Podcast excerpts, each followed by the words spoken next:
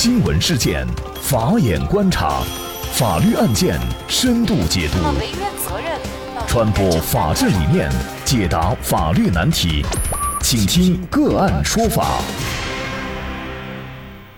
大家好，感谢收听个案说法，我是方红。更多的案件解读，欢迎您关注个案说法微信公众号。那今天呢，我们跟大家来关注下属偷拍副局长通奸案的最新进展。那么，据最高人民检察院主管的《方圆》杂志报道呢，现年四十四岁的迟某，因为工作上的矛盾，曾经持续向黄岩公安分局纪委、黄岩区纪委匿名举报黄岩公安分局党委副书记、副局长周祥辉未果。那么，二零一五年呢，迟某呢是从淘宝上购买了 GPS 定位跟踪器。那么，他对媒体表示啊，在周祥辉报案的前几天呢，他刚刚向黄岩区纪委举报了周祥辉，并且寄送了他。涉嫌违纪的线索，也就是二零一七年的三月到七月间，他拍摄到的周祥辉在一个小区的地下停车库内和一名女子发生性关系通奸的多段视频影像。那么，迟某涉嫌多次利用警察身份私自调取社会视频监控，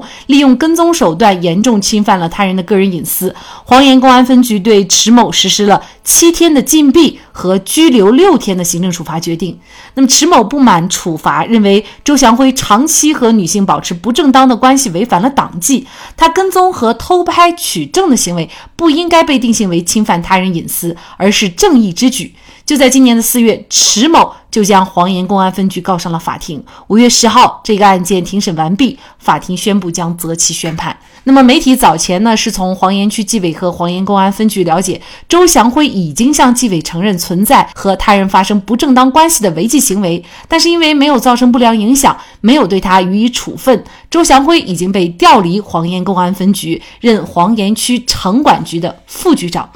案件经过媒体报道，引发了社会的关注。官方呢就在五月十四号的下午发布消息称，经黄岩区委同意，黄岩区纪委决定对周祥辉的违纪问题予以党纪立案审查。同时呢，黄岩区委决定暂停周祥辉履行职务。那么这个案件当中呢，关于对举报者迟文进行拘留的处罚是否合法，以及关于隐私权是否大于监督的法律问题探讨呢？呃，欢迎大家关注“个案说法”公众号。您输入“举报”就可以获得这期节目的全部图文资料了。最新的消息，据黄岩发布通报，浙江台州市黄岩区综合行政执法局党委委员、副局长周祥辉涉嫌严重违纪违法，目前呢正在接受纪律审查和监察调查。另据临海公安通报，涉事民警已经被台州警方采取刑事强制措施。那么通报称呢，经查，迟文从二零一五年起，先后从网上购买多套定位器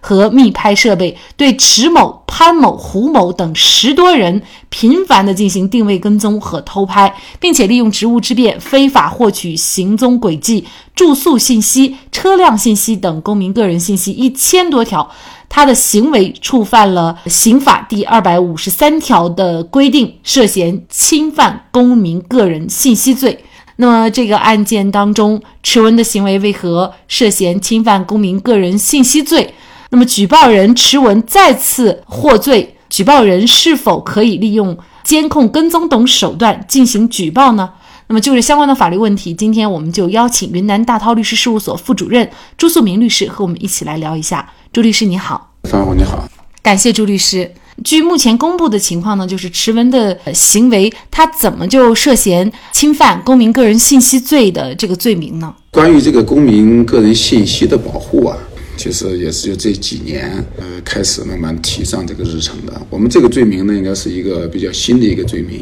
我们原来刑法当中没有规定，那么后边在呃刑法修正案七当中呢，增加了二百五十三条的第一款。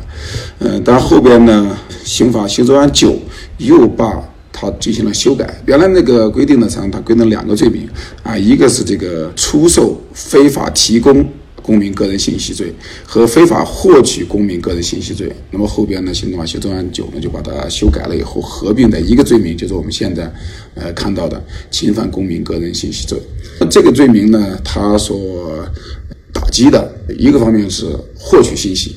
那么第二个呢，就是提供和这个使用信息。那么他这个案件呢，不仅仅是说是获取了他所举报的干部的一个特定的情况，他实际上他获取了多个人的、很多人的上千条这种信息。呃，司法解释上来看啊，公民个人信息非法获取等等这些信息呢，可能影响人身财产安全的公民个人信息达到五百条以上的，就可能就会构成犯罪。那么如果是非法获取、出售、提供行踪轨迹信息、通信内容。征信信息、财产信息比较特殊的这些信息呢，五十条以上的，那就可能构成犯罪。其他的信息，那么它达要达到五千条以上才构成。那么它这个案件呢，可能不仅仅是有行踪轨迹、通信内容啊等等，那么还包括它的一些这这个住宿信息啊、通信信息啊，已经达到一千条，那么构成犯罪是不成问题的。从披露这些信息来看，如果能够认定，那么应该是构成犯罪的。之前呢，只是报道迟文呢，他监控的是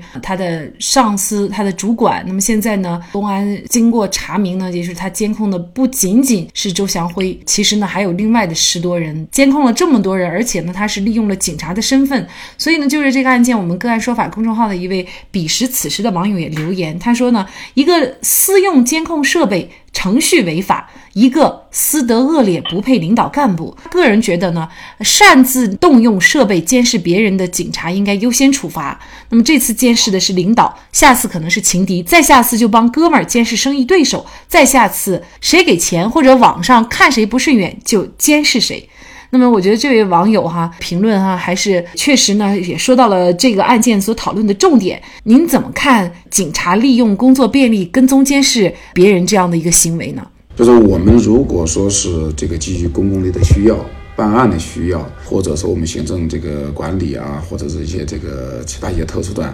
公权力，在法律允许的情况下，按照一定的程序审批。在一定的范围内，实际上可以使用一些这个特殊的侦查手段，包括我们的这个刑事诉讼法当中都有规定。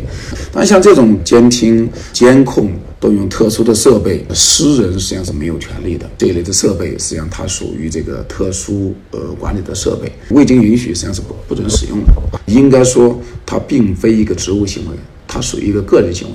那么，如果是在履行职务的过程当中，顺便做出一些行为，那么他实际上就是一个职权的滥滥用，不是这样子不允许的。对于他这一个行为，哦，当然我们不说谁优先不优先的，谁的责任啊谁承担，但是说出于其他的一些目的，就侵犯到别人的个人隐私啊或者其他权利，这个我们叫实际上它是一种非法行为。我们会看到哈，迟文他所使用的一些监控设备就是从淘宝网上买的。那么事实上呢，除了警察身份以外，我们普通的公民也是随时可以在淘宝网上购买这些监控的设备。但是这样的一些行为，如果他确实把这些监控设备用到现实的生活当中，很有可能会涉嫌犯罪。比如说我们在现实生活当中经常会碰到的私人侦探，帮助哪一家来监控丈夫或者是妻子是否出轨。还有呢，比如说讨债的债权人来监控债务人在哪儿。那么事实上，这样的一些行为都有可能涉嫌侵犯公民个人信息罪，是吗？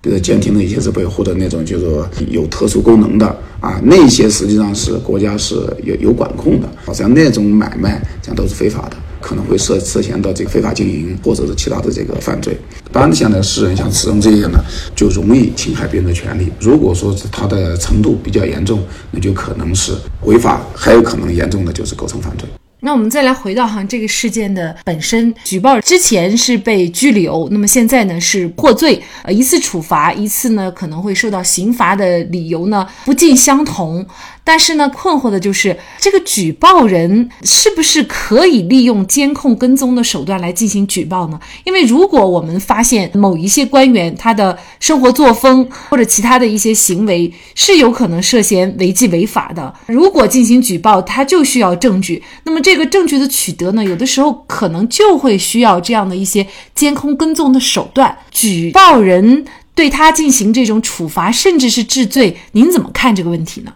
如果仅仅是他发现了别人的，比如说这个违法犯罪行为，他是为了进一步取证来阻止或者预防犯罪，或者防止在外发生，实际上在一定程度上，在一定范围内，这个是可以的。当然你的手段不要比较严重的侵害别人的这个权益。但是如果说你为了掌握一些别人是不是有犯罪，针对不特定的对象，范围比较大，那个实际上就就不允许了。那么在这个案件当中呢，不是说他可不可以用的问题，就是说你在用的时候是不是有使用的前提，你是不是已经发现了线索，这种情况实际上是不禁止的。但是呢，什么事情都有一个度，如果大量的获取信息去监控，这个就不允许。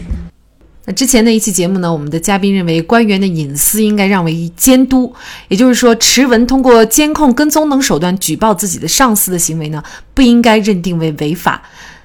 而这件事情现在看来还没有那么简单，被举报人因为涉嫌严重的违纪违法，目前正在接受纪律审查和监察调查，而举报人除了被刑拘以外，又将面临着犯罪的指控。一方面，我们应该重视举报人的权利隐私保护；另外一方面，我们普通个人的隐私信息也应该受到严格的法律保护。好，在这里呢，也再一次感谢云南大韬律师事务所副主任朱素明律师。那么，大家如果想获得我们本期节目的全部图文推送，大家可以关注我们“个案说法”的微信公众号，公众号里面搜索“个案说法”就可以找到我们加以关注了。您输入。个人信息，个人信息就可以获得今天节目的全部推送。另外呢，我们的公众号里面也有对过去二百多期节目进行了分类，我们把它们分为了民事、刑事、婚姻家庭、行政类案件，大家可以根据自己的需要啊进行查看。另外呢，里面也有我们嘉宾的详细介绍。如果您在生活、工作、生意当中遇到一些法律问题，寻求解决。也欢迎大家向我们进行咨询，您可以直接添加幺五九七四八二七四六七的微信号进行咨询，也可以直接电话咨询。为大家提供法律服务的都是我们个案说法邀请的节目嘉宾，他们都非常的专业、资深和负责任。如果您觉得我们的节目对您有帮助，那支持我们的方式就是关注我们的公众号进行转发分享。感谢您的收听，我们下期节目再见。